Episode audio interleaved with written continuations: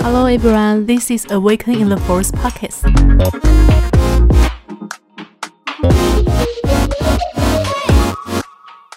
Hello，大家好，欢迎来到原力觉醒的电台，我是木木安。早安，早安，我是糖糖。那我们今天人数有点多，我们来请糖糖来帮我们介绍一下今天的来宾。呃，木木安，我，还有还有两位啦，这两位一个是非常非常年轻的一个西塔疗愈的，呃，算是我的学生，然后另外一位就是其实年纪跟我和安有点差不多，所以我们今天蛮好奇，想听听看他们的一些想法啊等等之类的，所以我们先介绍第一位熊笑脸呢，雨璇，嗨，大家好。你声音也太冷静了吧？你平常有那么文静吗？先上期在录音。嗨，好，还有是小明，嗨嗨，我是小明，你好，你好。好哦，那我们前几集呢，一直不断的提到西塔疗愈，那所以我们今天终于有一集专门的 for 西塔疗愈，要来稍微跟大家介绍一下西塔疗愈是什么。括号叶佩。好，那在开始之前呢，我们先请宇璇还有小明，你们有化名吗？还是这就是本名？就本名吧。啊，小明也不是本名，没差。那先可以先了解一下你们当初为什么会接触西塔疗愈呢？是不是有猫在玩铃铛？对是是很棒的背景音乐。好，嗨，大家好，我是雨璇。然后当初会接触到西塔是，就是因为安嗨对 podcast。对哦对，那时候是原本的听众朋友就对了。对对对，算是粉丝。对我看他们看了四五年，然后哦对铁粉一枚。对，然后嗯、当初接触到西塔的原因，其实跟过去蛮迷惘是有些关系的，就是在嗯、拼命读书，然后反正就是想要去追求人家设就是在社会设定的成功，但其实也不太知道人生的意义到底是什么，然后也很想知道个人跟社会的互动到底是什么样的关系，因为就会觉得这样子不断的追求成功的过程。所谓的成功的过程当中，那这个互动到底是什么？对，所以有很多很迷惘的未解之谜。对，然后加上自己在十七岁的时候得了忧郁症，嗯所以有蛮多的问号想要解决，还有疾病。嗯，那什么样的契机让你就是决定上课呢？那时候小明帮了，就是帮了乐团办了一个练习会，然后嗯体验体验分享吧。嗯，对对对，体验分享会。哎，不对，前面好像是有一个公益个案，哦，对对对，先有公益个案，然后呢宇璇第一次接触。嗯对，然后那公益个案拖了八个月，反正你也很忙，然后三月三月抽到公益个案，然后十一月才做，然后十二月就有公益 公益呃，就是那个练习会的讲座，对，然后就去了，然后去了之后就是十二月接着一月，今年一月开始上课这样子。嗯你还是没讲那个契机是什么啊？是什么让你决定上课？什么让我决定上课哦？就是真的受够了人生重蹈覆辙太多的东西了。所以对你来说，这个重蹈覆辙太多，在某一个 moment，你感觉到也许也许这个系统当中有你正在寻找的答案，是像这样子吗？嗯，可以这么说，因为这过程中我去接触了蛮多，应该说我十九岁休学，然后呃中间这一两年的时间，其实也陆续接触很多身心灵的工具，然后都觉得哦好哦，接触完那所以呢，就是没有一个所以。然后西塔算是我简单理解之后，然后也透过呃那一次的分享会，那就比较深刻的理解，就是西塔其实可以到告诉我后续那个为什么。对，算它算是一个比较关键的契机。哦，了解。好，谢谢雨璇。然后小明，小明儿，嗨，因为我本身是安的学妹，然后其实从很久以前就一直有在接触跟身心灵有关的东西，就是呃，比如说塔罗牌，然后或是易经，但都是去找人家帮我算。然后以前以前的生活模式比较偏向于呃别人帮我决定，或是别人给我一些选择，让我可以二选一之类的。然后但是一直有一种事情没有被解决的闷闷的感觉。然后刚好那时候安也刚接触西塔疗愈，在学习，然后就有大力的推广这件事情。然后我有一种也是一种啊，那就试试看的方式下，先去找糖糖做了个案。然后做完个案，哦，我是非公益个案。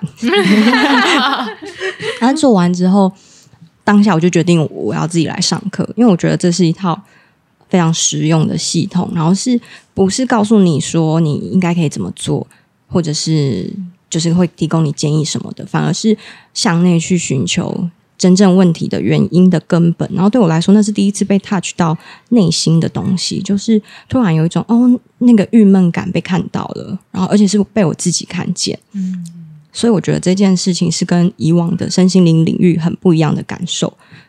对，就觉得应该要学一下，然后可以帮助更多类似问题的人。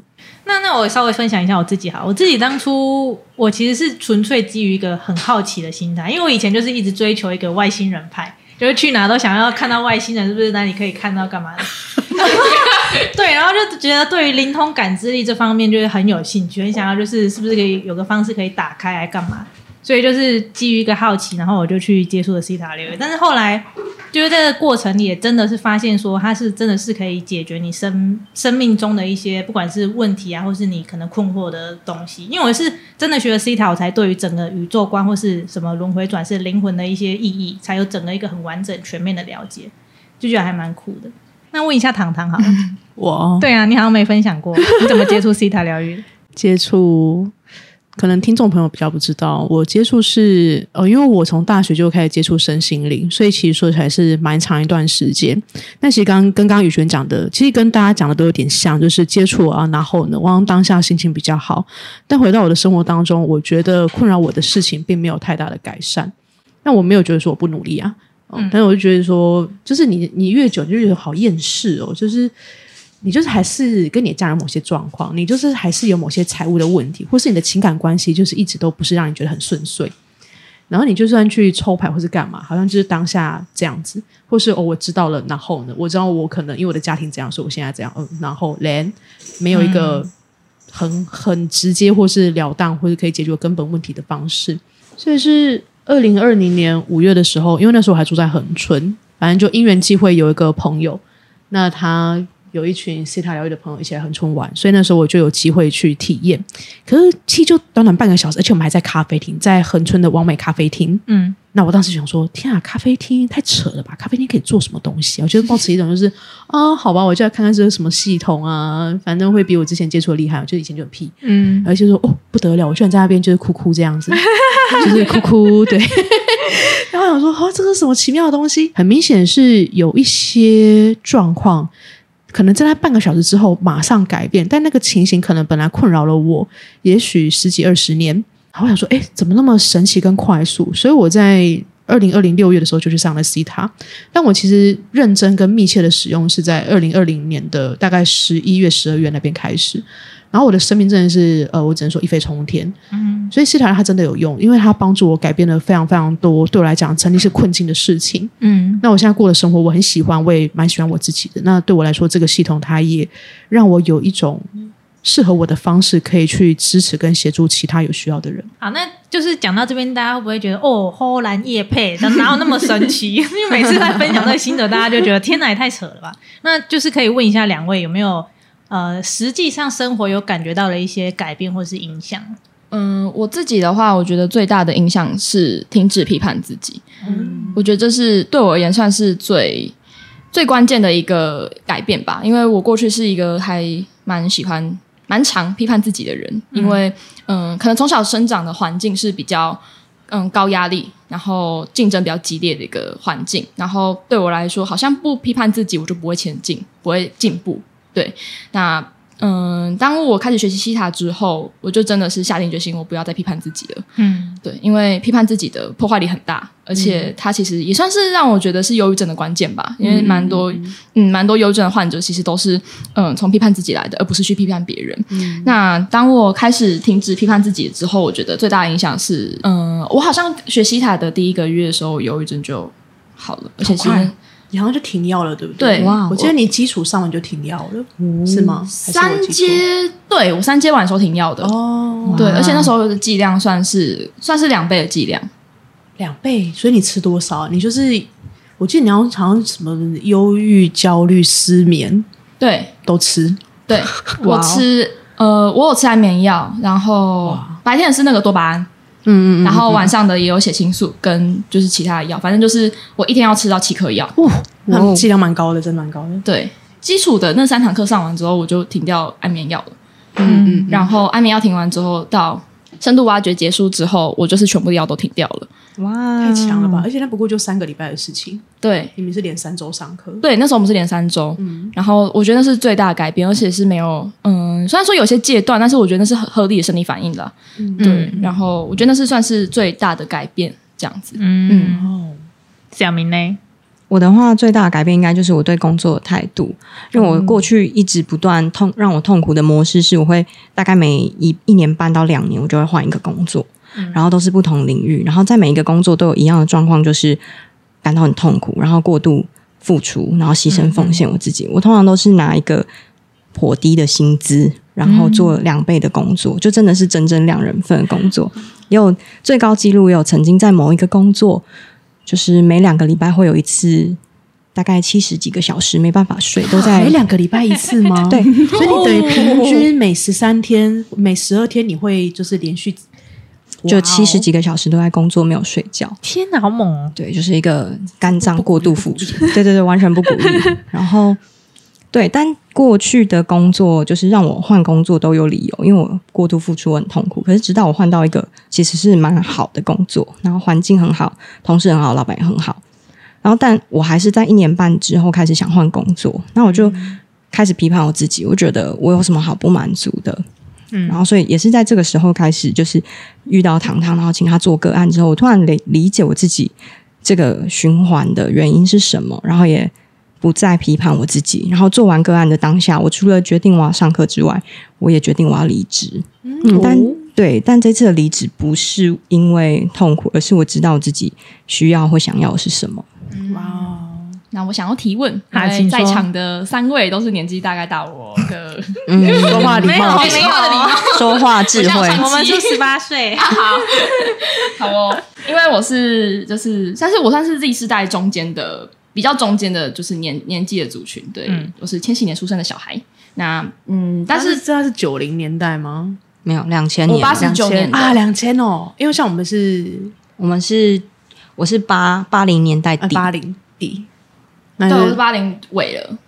八零五，是你你是你说的八零你是2000的，哦，一九八零吗？对现在说的几零是，哇，我说是民民民国，哎，好了，随便，反正就是两千年之后，哦 对，然后在我们这个世代，其实，嗯、我自己认为啦，族群意识其实会对人生有很大的影响。那每个、其实每个世代都有他自己的族群意识，但是我是不太清楚，就是对你们来说，你们的族群意识会是什么？那我可以分享我自己觉得我被影响很深的，其实是嗯。一个我就烂的时代，就烂，对，就是大家都会给自己贴标签，我就很烂呐、那不然你想怎样？是草莓族吗？草莓族嗯草莓族从是你们你们这个世代、那你们是什？么？你们连草莓都不是了吗？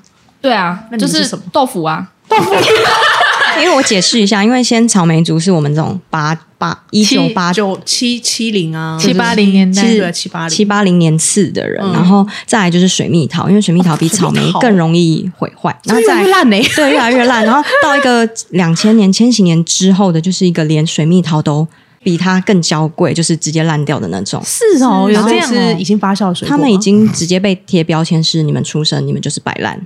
然后，对他们被投射的族群意识就是没事，你们再怎么努力，你们就是这样。怎么对这么是哦惨怎么会这样子？对，啊，我很难理解，因为我自己的朋友，比方说像我，我可能三十三青壮年，三十几岁好了，但是我看到我身边有生孩子的朋友，我不觉得他们有对小孩有这样的投射啊，还是那又在更，有可能是因为你吸引的人是这样子的人，所以我看他们很认真栽培，那又是一个新的时代了。但是就新的对，对于哦现在已经在二十几岁阶段的年龄族群来说，他们是一在一个被贴烂的标签。嗯对天哪，对，哇，嗯，就是我分享我自己的，就是我自己的学习的过程好了，因为。嗯，但是我觉得我不能代表一个整个族群啊，因为毕竟是就是生活的环境是有一点点不太一样的。嗯，然后那时候，嗯，我高中是我高中是读雄女，然后就是雄女的集体意识，其实就是我就烂，其实还蛮多人的。真的假的？对，然后嗯，这个我就烂的原因其实可以理解，因为大家都竞争很激烈，然后到最后其实就会摆烂。其实我就是我就是那个在成绩上我就烂那一个人，就是那样子那样子受到影响的，因为我就发现，好像我再怎么努力，然后都会永远都会有人比得过我，或是说我永远都无法满足父母的期待，嗯。或者说我无法满足可能是嗯老师的期待。对我而言，好像当下去放弃是一件比较轻松的事情。嗯。然后，所所以我可以，嗯、我自己的理解是，这个时代其实就是，呃，有三个，嗯、有三个比较多比较多形容词，一个是消极，然后再是迷惘，再是放弃。这对我影响其实很深。然后我其实很想要问，就是这样的群体意识，乐堂啊、安娜还有小明，你们的观点会是什么？或者说，在你们的个别年龄代，对你们来说，什么代表性的族群意识？可是如果在我的理解当中，像你刚刚提到的那三个面向，几乎是各个年龄层每个人都会出现的。嗯，我的观察是这样，因为每个人都会有这样的时候，只是有没有表现出来，或是有没有去寻求支持跟帮助。嗯嗯，但如果你说在可能呃千禧年之后出生的话，那如果你们这样的族群意识、群体意识的话，其实就要看那个时候的成年人在过怎样的生活，一定是因为他们也在一个很迷惘的阶段，而且那个什么什么那时候很多种世界末日的宣言，什么千禧什么 蛙哥有的，对，那时候还有金融风暴出现，嗯，所以当那个时候的大人们、成人们在经历这样的事情的时候，他们去教育孩子的方式就会开始改变。嗯，呃，我我觉得它其实有个相对应的影响。嗯嗯我们应该算是同一个世代，就是除了宇轩，对啊、嗯其实我们三个应该算差不多年纪。哎，我是你们最小的。哦，OK，还要继续录吗？我们呢？我们有什么特别明显的标签吗？我只知道我那时候刚好是二十二 K 的受害者的那一轮对，啊，马英九嘛。擦掉。对对啊，这真的是他下的令啊。我我记得在我国中的时候，“草莓族”这三个词出现，对对对。嗯然后放在我身上。那时候其实我蛮不理解的，我为什么？想说关我屁事。就是我都还没到一个需要开始为自己人生努力的阶段，你还在叫我要念书的时候，你就说我是草莓族，嗯，就是对这个我其实是不太理解的。所以，但一直到长大出社会后，看回头看到现在的所谓语选的那个时代，就是真的有一种他们就是放弃努力。因为我们过去可能对于草莓族我们会有点不满，就是说你们凭什么这样说我们？我们努力给你们看，就是我们至少不是草莓。嗯，对，但在这个年纪，羽泉的年纪来说，他们已经没有办法改变这个现况。也许是大环境真的是一个比较低迷的状态，然后也许是他们的教育环境给他们的就是这样比较负面的方式，所以他们会觉得他们在做什么努力都没有办法改变。嗯，嗯，哇哦，很深刻的体悟。说真的，因为因为我大部分都自己工作，所以我觉得小明会有这么深的看见，应该是因为你职场当中有遇到这样子年龄层的人，是吗？哎，这我要思考一下。这个笨蛋，对啊，因为我突然间觉得我好像有一个断层，就是我像那个那个我就烂，这个是我还真是第一次听到。嗯，我也是、欸，对我真是第一次听到躺平主义，啊，我我第一次听到、欸，就哪里跌倒在哪里躺平。对啊，哇塞，真舒服。我就烂。你们没有看到那个吗？王世坚送柯文哲那个 T 恤，没有我就烂。我就烂，然后他就是一个网红，然后就比个赞，然后说我就很烂，怎样扮相怎样那种表情，然后把它 P 成柯文哲的诶脸，我就烂。对，我就我烂知。道那个梗图，对梗图知道，但是我没有想到，原来原来在这个世代是有这样子的标签。而且我就烂，其实这个标签会对我们这个世代年轻人来说是一个很好逃避的方式。哇哦，例嗯、例如说不断破坏自己的身体好了，就是像、我曾经有分享过，我有一个月一个礼拜都花六千块在喝酒，我的我的惊讶点是你拿那么多钱喝酒，对，然后那时候就是就是身体被搞得很烂，然后我的酒友也是，就是他也不是说盲目的乱喝，可是他那时候也是忧郁症，就是到最后身体我们都变得不是那么好的时候，他就会说啊就很烂啊，不然你想怎样也不能怎么样嘛，他就是变成一个逃避的方式跟借口。那我就很好奇是什么造成了这个情况？我突然想到，就是被对待的方式，因为在我们这个族群，或是我们出社会的时候，会被人家要求说，你明明就可以做得更好，那你为什么不努力一点？然后我们就好好，那我们就再努力一点。可是当我们这一群被这样对待的时候，我们就知道这件事不是一个正确的方式。在我们在对待下一批新人的时候，我们就会是啊，算了，其实他就是这样。我们去理，我们改成用理解的方式去给他们。可是，在那个环境底下，他们就是被误理解，所以就觉得你们都误会我们就是这样，那也不也不劝我们要努力，那我也就这样。嗯，嗯因为我觉得我有印象，好像我们这一代的那个状况是，我们在职场或是在工作的时候，都是需要付出很多的，就是要做很多工作啊，然后就是做再多都还不够，然后但是薪资却也没有很高，还是会被骂。对对对，还是会被骂，就是老板怎么样都不满足。所以小明刚刚讲的那个，就好像蛮能理解。它是一个解决之道，就是反正被逼，然后做再多没有用，那我们就出来一个，那我就领二十二 k 啊，我就这样啊，反正是是你不给我那么多薪水，那我为什么要做更多？我觉得它是一个因应之道，然后产生的。哦，而且我觉得我个人的经验是，我们算是一个交叉时代。我们在小学的比较，嗯，就是乐堂乐堂有分享过，可能在嗯六七岁之前，你的脑部还在西塔波，所以那时候你学习的速度是很快的。然后其实那时候我们被刻下的第一个最初的印象其实是努力努力，拜托你要努力，对，你要很努力。可是直到长大的时候，就像小明刚刚提到的，嗯，有一群新的老师或者说新的教育者，他其实是被这样对待长大，他其实是不愿意这样对待他的学生。其实这个对我来说是一个很很冲突的，在我心中有个很冲突的信念，嗯跟就是嗯、呃算是模呃行为模式。就是其实我很想要躺平，可是我知道不能躺平。对，这算是我很就是我很常自我攻击的一个地方。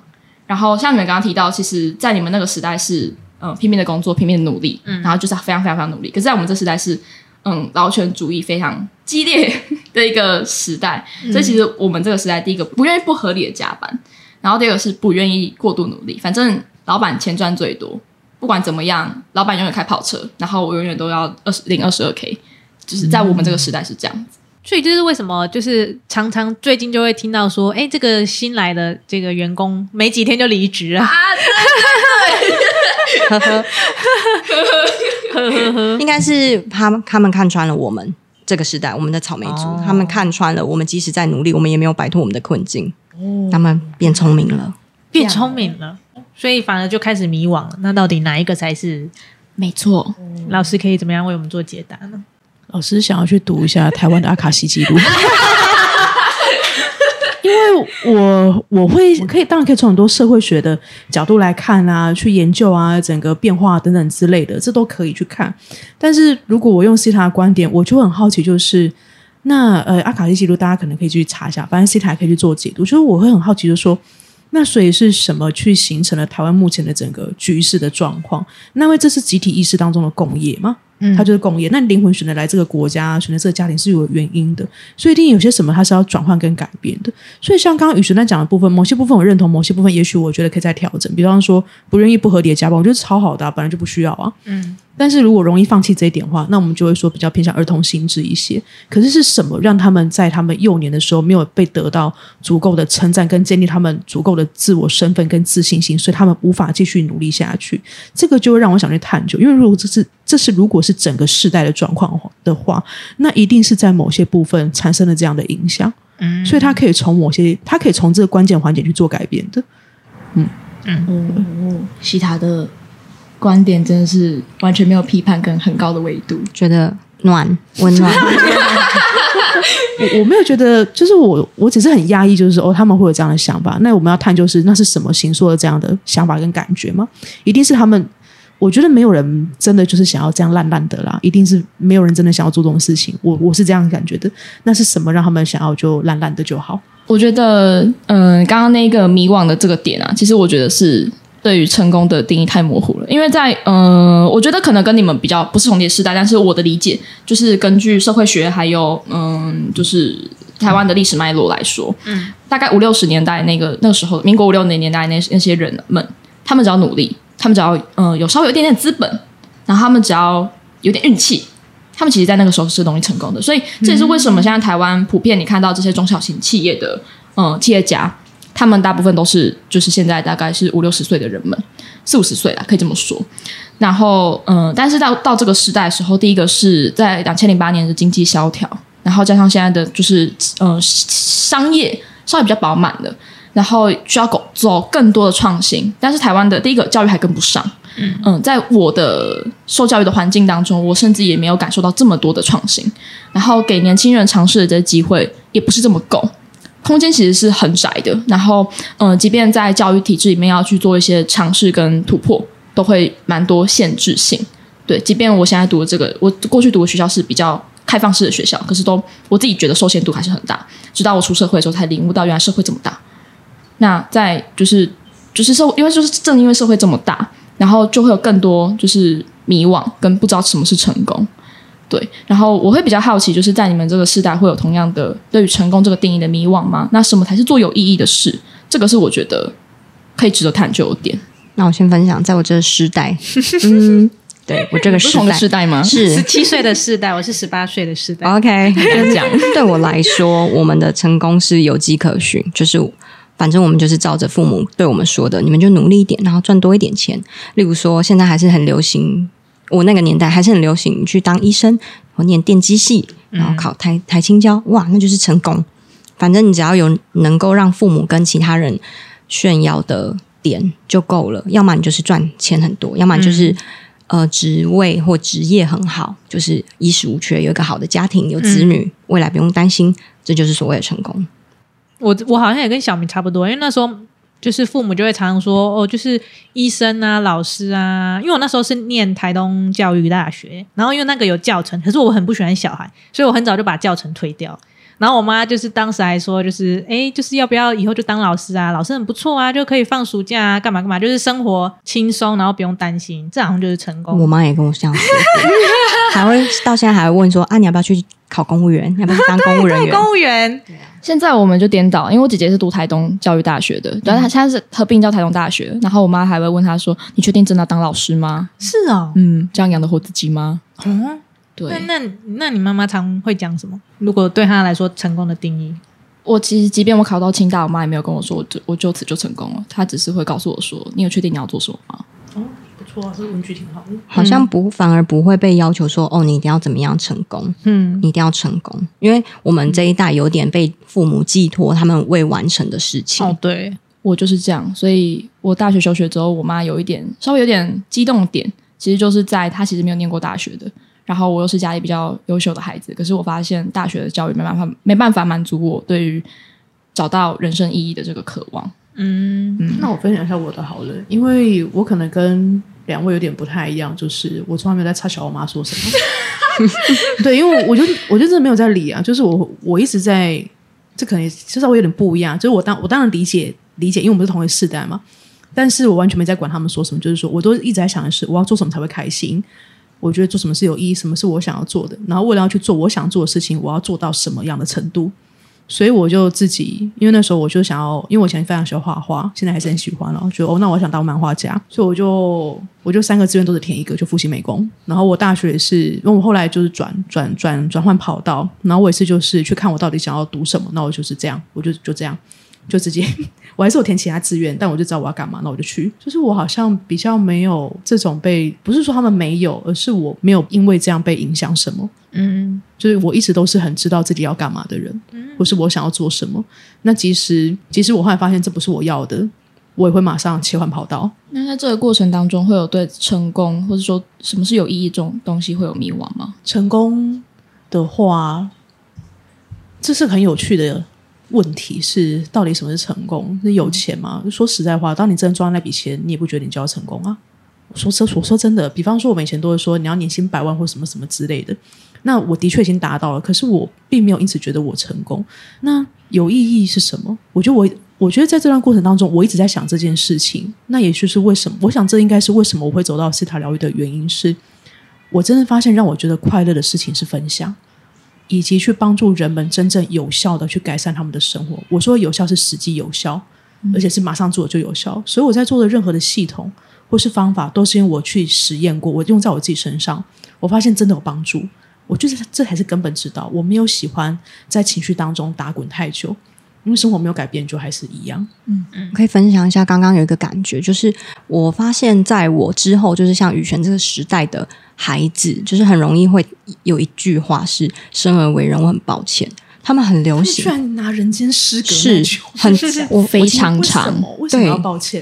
就是他们已经把这件事，就是自己烂，然后自己努力不起来，对别人投以的他的失望这件事归咎在自己身上。所以刚刚唐航在分享西塔疗愈的观点看待世代的这件事情的时候，我觉得非常好的地方是西塔疗愈其实会告诉我们的是，其实错都不在我们，本来就不是、啊，我们会去探究这件事情形成的原因是什么，然后这也是我觉得很应该要让大家都一起了解到的地方。应该说，从来就不是谁的错。即使你的父母用了不是那么良好的方式对待你，其实也不是父母的错，而是有个什么原因在那边，去形成了这一切。所以我们要把那些关键性给解开，那你就可以重新去选择，而不是认为说你是无法选择，只能够被决定。生而为人，我很抱歉，我这个蛮有感，就是我觉得也很常会用到对地球的一个无力感呢，就是例如说环境啊，或是看到有人虐待小动物，但是你不知道你可以怎么做去帮助这个地球去成长，就是会觉得说，哎，是不是我们人类的人口那么多，所以害的这个地球就是有一些被摧残之之类的状况？嗯，嗯，有完全认同哦为什么要这么想呢？我的想法会觉得很困惑，就是当你会这么想的时候，不代表你的出发点就是良善的吗？我觉得良善是真的，就是因为大家都有一个良善的点。那当当他们不知道这件事情的矛头或源头在哪的时候，他们只能怪罪自己，把这件事情归咎在自己身上。因为都是同样都是人类，我们对觉得我们是同一类，那是不是因为我们？与其怪罪，这是我们就是讲的，它比较偏儿童心智的做法，或是负向成人。我们现在讲的是台疗愈当中探讨心智的观点，但是与其怪罪或是去抱怨，不如去想我们可以怎么做，就是行动上要怎么做。因为当你去憎恨其他人类的时候，代表你也憎恨自己嘛。但憎恨不会让你过更好的生活的，完全不会。虽然我们还是会不解为什么要发生这么残忍的事情，对我到现在还是不懂为什么要有乌俄战争，我也是不理解，我也不懂为什么要有这些奇奇怪怪的事情发生，这样我也不懂为什么呃某些政府要做这些事情，我还是不理解。可是我们可以专注在我们可以做的事情上面，而不是去共振那些让你很无力的事情，因为那只会让一切更加无能为力。嗯，可是在这当中，一定都会有希望的嘛，一定都有我们可以做的事情啊。那这也是我很喜欢斯塔疗愈的一个部分是，其实改变这个世界跟集体意识，不一定是说你一定要变成一个总统或是一个超级领导人才能够做到。而是你去看见你自己，在你的生活当中，你是否在每个选择里面，你都秉持着良善，或是你你是否过得开心？因为如果有很多人都是开心跟正向的话，那造成的影响力是非常非常大的。但当所有人都专注在负面性的时候呢，负面事情就会不断不断的发生，飓风、地震。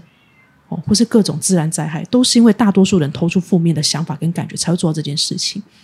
那在斯塔疗，其实不是斯塔疗，不好意思，就是所有的系统当中，只要你能够去稳定你自己的心智状态，有越多越多的人可以进入到这样的状态的话，那产生的改变的力道就会越强大，而不是不断的讨论那些让你无能为力的事情。这不代表不关心哦，而是你聚焦在更可以去有效率以及最大可能性的去改变的事件上，或是潜能上面。因为大家会有这种想法，应该就比较不知道是怎么样可以去面对这件事情，就是用一个比较正向的心态去面对这些你觉得无能为力的事情。我也不是叫你们失失控的正向思考了 我们要做这件事情。我觉得用以那个没有学过其他疗愈的角度比较好理解的是说，那就是吸引力法则的意思，就是说，当你一直在想就是消极负面的事情，就算你只是想说我要去怎么处理这件事，你还是代表着你一直想负面消极的事情，所以你就会吸引到更多这样的共振。但当你觉得你是充满希望的时候，其实你把任何事情都可以看成是一个帮助或是救赎的话，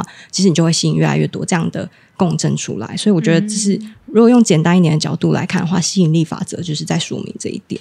嗯，嗯，但是我可以分享一下我自己的，算是一个小小迷惘过程嘛，因为呃，我刚结束 IA，我们刚结束 IA 的的课，I I 我先讲，I A 是 C 塔里面一个蛮长天数的一个算是大课程，因为它总共的天数是十五天，嗯所以是蛮蛮深度的去做了很多清理的一个大课程。对，就是我觉得我生命当中最大改变，其实就是我的朋友们吗？就是内圈，嗯，这样讲，要再解释一下内圈人际关系对对对，我的人人际际关系，对我觉得我的人际关系有些不同，就是嗯、呃真的有，真的是吸引了很多正向能量的人在我的生活当中。可是，就是在我比较靠近人际关系比较远的这些人们，他们是没有变，他们就是没有什么极大变化的。虽然说我觉得我的比较靠近我的这些人际关系是有改变，变正向了，然后嗯、呃真的都变得更良善了。然后也没有这么多我就烂心态了，但是我不禁就会去想象，就是想说，真的生活当中可以这么只有这么多正向吗？可是我看到我身边的人都还在这种就是二三二十出头岁呢，还在这种就是很深的迷惘当中，我就会想，我就会不禁就想说，我真的可以有这么多，或者说这么多好的正向思维吗？会有一种罪恶感。嗯这个罪恶感也是蛮奇妙的一件事情。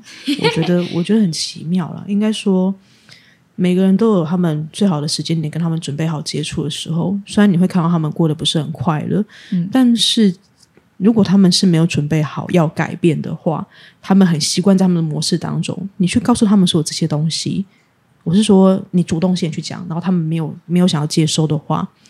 那对他们来说，可能不是一件太好的事情；对你来讲，可能也不是。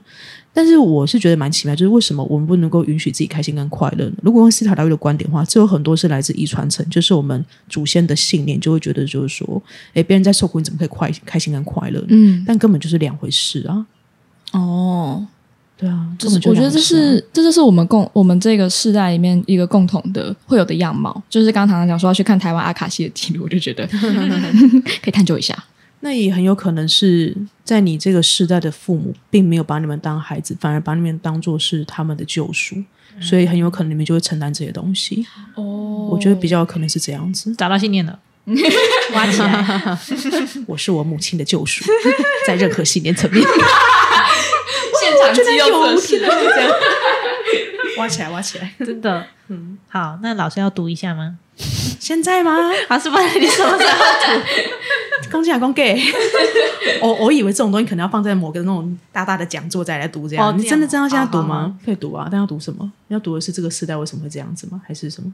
要要讲清楚了，才能够去翻呢、嗯，为什么我们我们这个世代会深陷在一种明明知道不能放弃，但是又很想要？天啊，这一集整个变得超有深度了。好，等我一下哦，马上好，速速来去读一下。你小时候是喝母乳还是喝奶粉？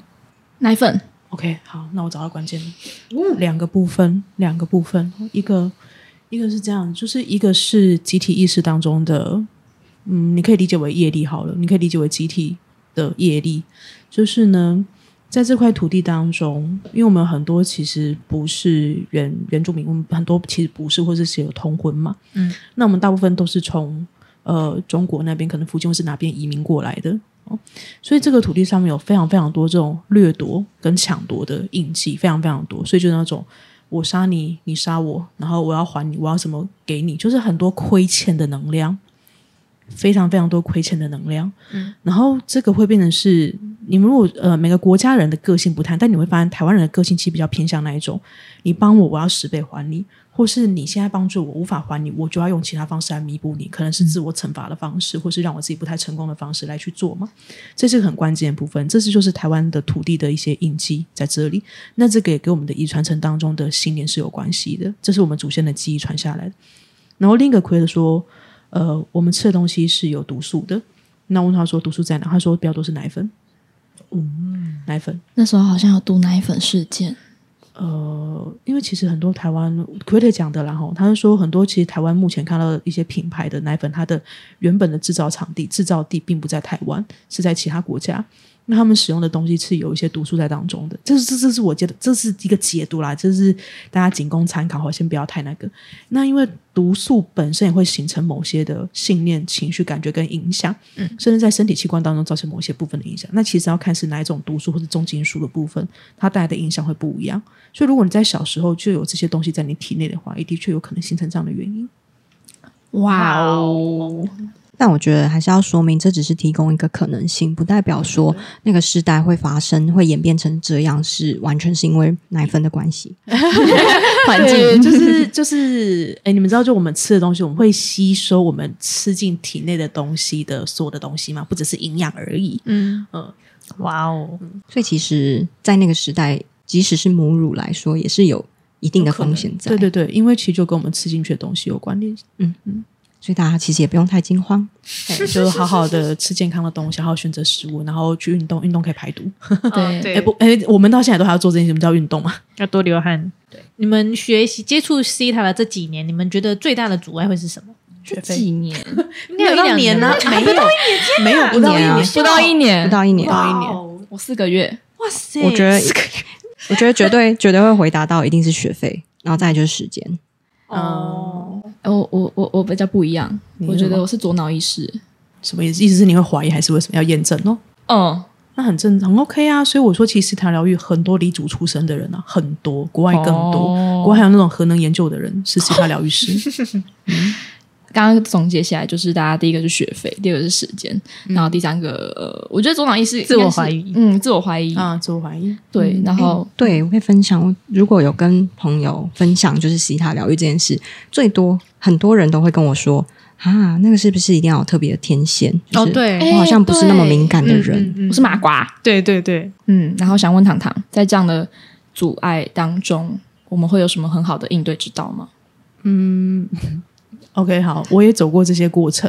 嗯，对，就想想一想，就我也走过这些过程哦。那嗯，我觉得这种自我怀疑或是大家认为的这些阻碍，就是变成是你要在过程当中，你要去选择你要相信什么。因为我可以理解，因为像我那时候无论上什么课，对那时候我来说，这些金额也真的是蛮高的。可是我觉得当中会看到很多你自己的一些，不论是挑战啊，或是你可以去坚守部分，像比方说，呃，如果说你们你们当然可以跟教师，我不是说每个教师都会接受哈，比方说跟教师讨论，就说那是否可以分期？那你自己必须要去遵守这个承诺哦，这是很重要的一件事情。以及就是说，你是会相信你的限制性，还是相信你的可能性？那在西塔疗愈里面呢，有一个很好用的技术，就是叫做显化。因为其实时间跟金钱都是可以显化来的。显化就是你可以理解为吸引力法则，但是西塔有它就是让你的脑波进入西塔波的状态里面，它的显化程度会增加很很高，非常非常的高。或者是去觉察到你有什么限制性的信念，即使你还没做过西塔疗愈也没有关系，你要去重新选择你相信是什么。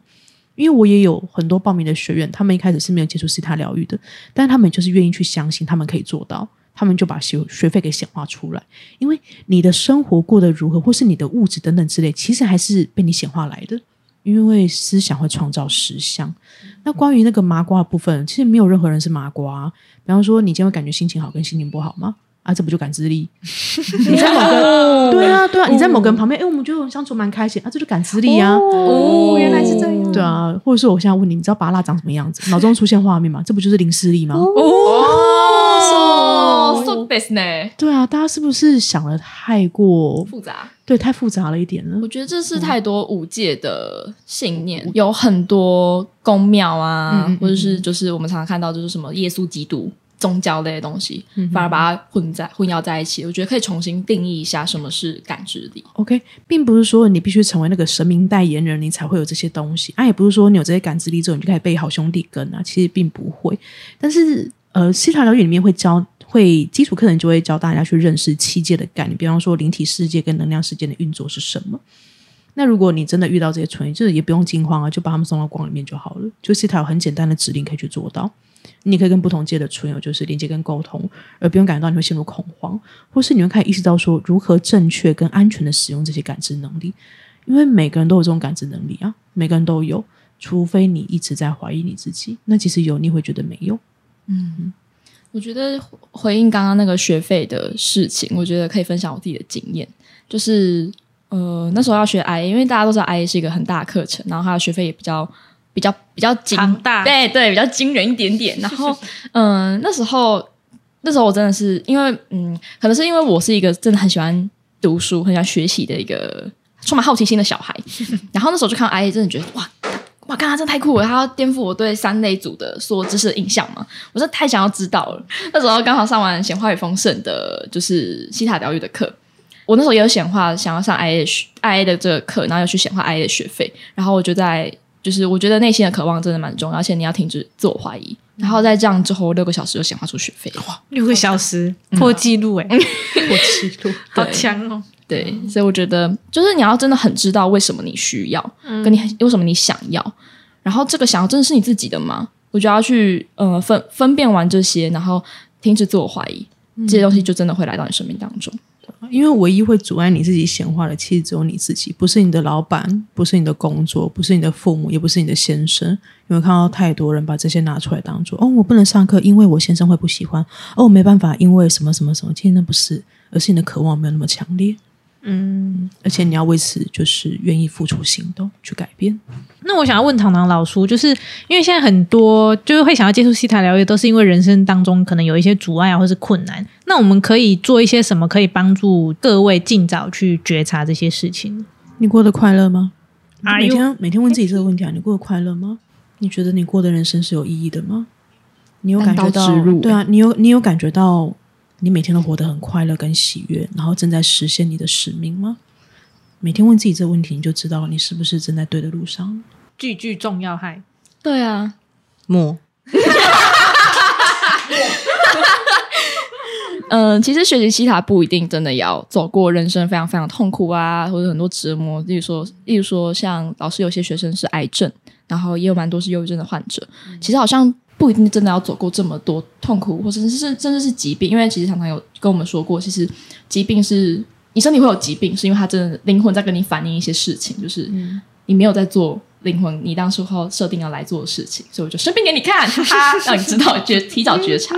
但其实我们好像真的可以不用走到这一步，我们才要进进入这个圈子里面。嗯嗯，应该说这不是一个，这不是一个恐吓，或是你一定要做这件事情，而是你接你接触其实哪个系统都很好，只要你真的觉得开心跟快乐，然后每天心里是平安的，然后在你的人际关系当中，你也不会总是有很多争吵跟冲突，或者是讲八卦，只要你能够过的就是那种你真的开心快乐生活，然后是良善的，然后对你周遭的人来说，你是能有启发性的，这样就好了。所以每个系统其实不不一定要是西塔，我要再次强调，很多系统可以做到这件事情。像我也跟菩萨是要了心经回来做抄袭，对，因为因为我这样说，虽然我自己是西塔疗愈的导师，但是我不会排斥其他可以让我更认识自己或更贴近自己的任何系统。嗯也只是对我来说，西塔我很喜欢，也很适合我。对我来说，去改变我的生命，它很快速，所以我很喜欢。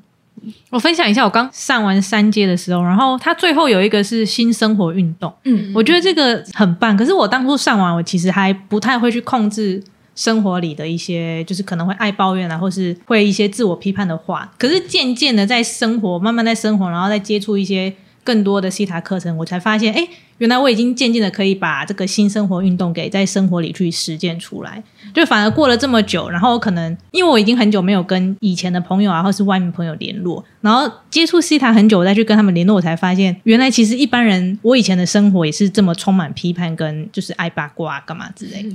对，我是后来才发现，哎，好像真的新生活运动是还蛮棒的，但是要上课才知道是什么。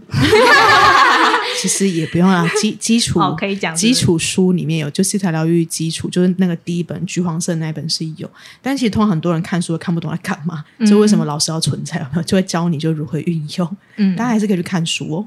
我觉得还是可以跟大家就是再再次说明一下，西塔疗愈其实是跟任何宗教都没有关系的，所以跟你的宗教信仰其实完全没有冲突。它甚至可以帮助你在你的信仰上有更宏观、更正。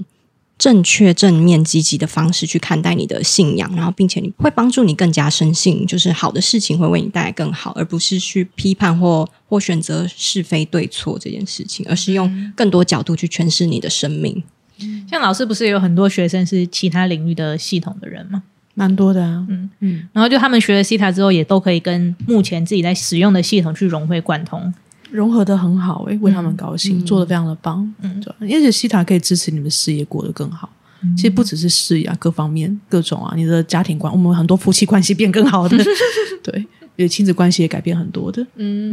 嗯，你可以把每个人生的学习都当做是学数学一样。其实你在学数学的过程都是先理解观念嘛，背公式嘛，然后这些都学习完之后，你开始算就是应用问题这样子，然后最后你就可以融会贯通。其实西塔，嗯，它不是一个，就是你学了，然后你就真的可以完完全全心想事成。我只要呃，我只要去跟宇宙源头连接，然后去问到我想要答案，这样就可以了。其实不是，就是太多人嗯、把西塔变得有一点。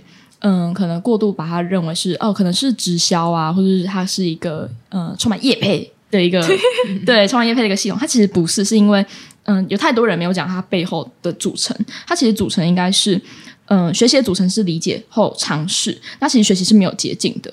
你数学要算得好，绝对是你要做很多题目，不会是你只要背公式，然后应用题算过一题我就会了，不是这样的。所以其实，嗯，现在只能说是在学习这条路上当你最好的导师，就是有带你用没有批判的方式去指引你在行动这个路上更加快速，更更加明确。